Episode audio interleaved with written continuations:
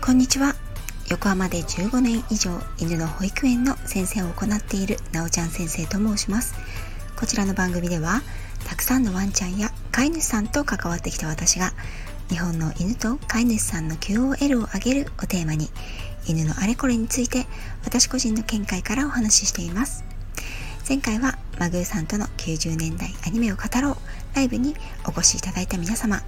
アーカイブをお聴きいただいた皆様ありがとうございました。楽しくて始終大笑いしていた私でした。まだまだ話し足りないのでまたやりたいと思います。さて今回はいただいたご質問にお答えしていきます。ご質問をくださったベリーさんありがとうございました。ベリーさんのご質問は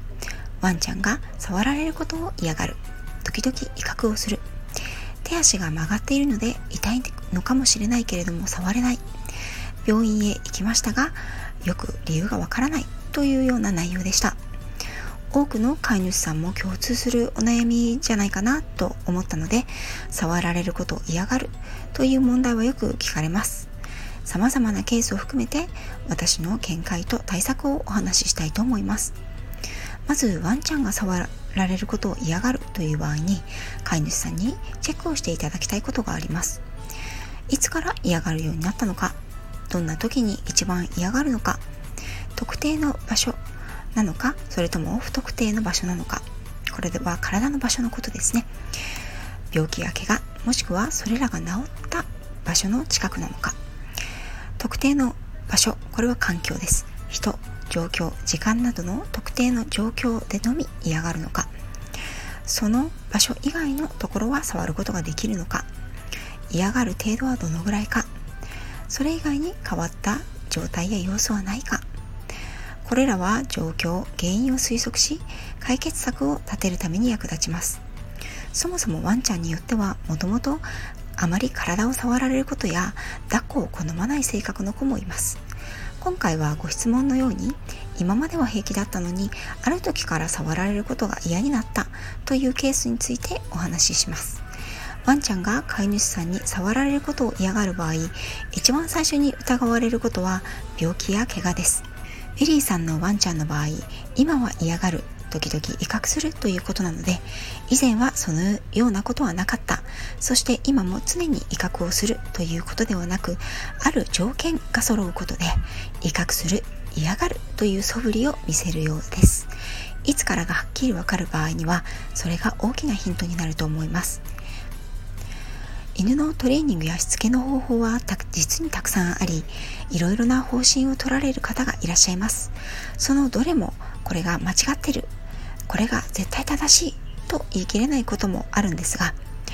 例えば食事法や教育法のようにその飼い主さんとワンちゃんにとって合っている方法が見つかると一番いいなと思います。私の方針はと言いますと犬が触られるのを嫌がる場合そこには何かしらの原因と条件があるはずなのでまずは原因を探っていきます。というのも触られるのを嫌がるというご相談の場合子犬の頃からずっと嫌がるというケースよりも大人になって突然ある日飼い犬に噛まれたりうなられたという飼い主さんが多いような気がするからです。その場合に大きな原因としてまず考えられるのは病気怪我ですね。病気や怪我が疑われる場合には、まずは動物病院に行かれることが先決ですが、その場合には他にも症状が見られることがあります。外見だったり食欲だったり排泄物だったりなんとなく元気がないなどの全体の様子ですそして病気や怪我が直接原因の場合誰が触ってもどんな状況でも病気や怪我が治るまでは必ず嫌がることが多いですベリーさんのワンちゃんは手足が曲がっているということなのですがどの程度いつからどんな風にというのはちょっとわからなかったのですが病院で見てもらってもわからないということでした。病院でどのような処置や検査をされたのかはわからないのですがもし今まで見てきた中よりもはるかに手足の様子がおかしいと一緒に暮らしている飼い主さんが感じる場合その感覚は間違っていないと思います。外傷がなくてもレントゲンに移らなくても例えば神経痛などはレントゲンやパッと見ではわからないことも多いんです。また手足の痛みとして現れていたりしても実際は原因が別にある場合もあります。そしてもう一つの可能性としては以前病気や怪我などで痛かった記憶が特定の状況や人環境によってフラッシュバックする。といういわゆるトラウマによって引き起こされるものです。これは実はよくあるパターンになるんですね。例えばトゲが刺さっていた時に飼い主さんがそれに気がつかずお散歩を終えた後足をいつものように拭いてしまったらトゲがもっと刺さって痛かったということを記憶した犬がトゲが取れたのに傷も塞がったのにお散歩の後足を拭こうとすると威嚇をするなどというケースです。この場合にはこういう時にこういうことをこの人にされたら痛かったというショックの記憶から出てくる威嚇なので本当はもう痛くないんですがまるで怪我をしていた時のように怒ったり痛がったり威嚇をしたりすることがあります。こういうケースは同じ状況を作らなければ同じところを触れることもあるので例えば散歩の後足を拭く場所を変えるとか拭き方や人を変えるとかするとケロッとしているということもままあります。また特定の状況や特定のケースで特定の場所を触られるのを嫌がるというケースでは例えばハーネスやリードをつける時に威嚇する。ブラッシングや足拭きの時に威嚇をする。奥さんのそばで寝ている時に旦那さんが触ろうとすると威嚇をする。お気に入りのベッドや場所で休んでいる時に触ろうとすると威嚇する。といったパターンがあります。パターンが特定できたものについてはそのパターンを崩すことや違う方向からアプローチをすることで問題が改善することがあります。例えばお散歩の後の足拭きもう一度ですね。足を持ち上げようとするとうなるという場合にはお手おかわりを全く違った状況でコマンドとして教えてしまいます。犬の方から足を上げてもらうという行動にすり替えてしまうんですね。お手おかわりをしてもらう人の手の上に濡れたタオルなどを置いておけば簡単に足がきれいになりますよ。これはとても大切なことなのですが犬が人の手をいつでもどこでも誰にでも受け入れるということは飼い主さんが思っているより実はハードルが高いものなんですね。今までは問題なくできたということをある日突然愛犬に拒絶されると飼い主さんは傷つき落ち込みパニックになってしまう方もいらっしゃいます。ですがもしかするとワンちゃんは今まで言わなかっただけで本当はそこをそんな風に触られることをずっと嫌がった嫌がっていたのかもしれないんですよね。ある日突然何か何かのきっかけでこれは本当は嫌だったんだとワンちゃんが威嚇をした場合ほぼ100%飼い主さんはひるみその手を遠ざけます。すると悲しいことに嫌だったらうなれば飼い主さんは嫌なことをしなくなるんだと学習してしまう犬もいます。そうするとちょっとしたことでもうなりを活用するということが出てきてしまうこともあります。そうならないためにはこれはできて当然ということでもありがとうね偉いねとワンちゃんを褒めてあげるということが大切だと私は思います。私はうちの子や保育園のワンちゃんたちを拭いたりハウスに入れたりリードをつけたりする場合には必ず「いい子だねやらせてくれてありがとね」と声をかけるようにします。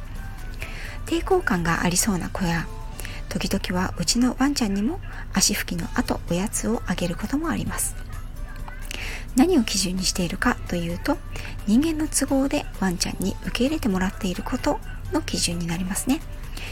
例えば足を拭くブラシをする歯磨き爪切り耳チェックハウスハーネス服リードトイレ車などです。彼らの習性の中にないものをする時には受け入れてくれてありがとうの気持ちを伝えます。嫌がってしまう前にこれはいいことなんだよと条件をつけることで受け入れてくれやすくするんですね。もう一つのケースとしては自分の場所や特定のものを守るというケースです。これはお気に入りの場所やもの人の場合もあります。その場所やもの人が絡む時には威嚇をしたり触られること嫌がるという場合もあります。これも一朝一夕にこの反応が出てくるわけではなく多くの場合は経験から学習の積み重ねになります。飼い主さんの思わぬところで発生することもあるんですね。過去私が伺ったケースの中では奥さんが泥酔してリビングに寝ている時だけ他の家族が近づこうとするとワンちゃんがめちゃくちゃ怒るというケースがありました。奥さんが昼寝をするという時には怒らないそうですよ。このケースの場合奥さんは酔っ払っても寝室で寝るようにする。寝室にはワンちゃんは入れないようにするというだけで全て解決したのですがこのように特定の状況や特定の人特定の条件でのみ起こるということもありえます。最後にまとめると体を触ろうとするとうなるワンちゃんの場合。ポイント1病気や怪我体の異常がないかワンちゃんの様子全体から判断する。病気怪我異常がある場合には治療が先決。場合によってはセカンドオピニオンも考えてください。ポイント2トラウマとなっている出来事がないか考える。トラウマとなった出来事や状況がある場合にはそれらと違う全く新しい状況で新しいポジティブな条件付けをする。ポイント3特定のものや人場所時間といった条件はないかを考える。この場合は特定の条件を避け新しいポジティブな条件をつける。ポイント4威嚇が出ないワンちゃん。威嚇が出ない場所。でも触りながら褒めたりおやつをあげて触られることイコール飼い主さんが褒めてくれること。いいことなんだという意識をワンちゃんに教えてあげる。以上の4点が必要かなと思います。ベリーさんとワンちゃん。そして体を触ることを嫌がるというワンちゃんの飼い主さんにとって少しでもお役に立てればと思います。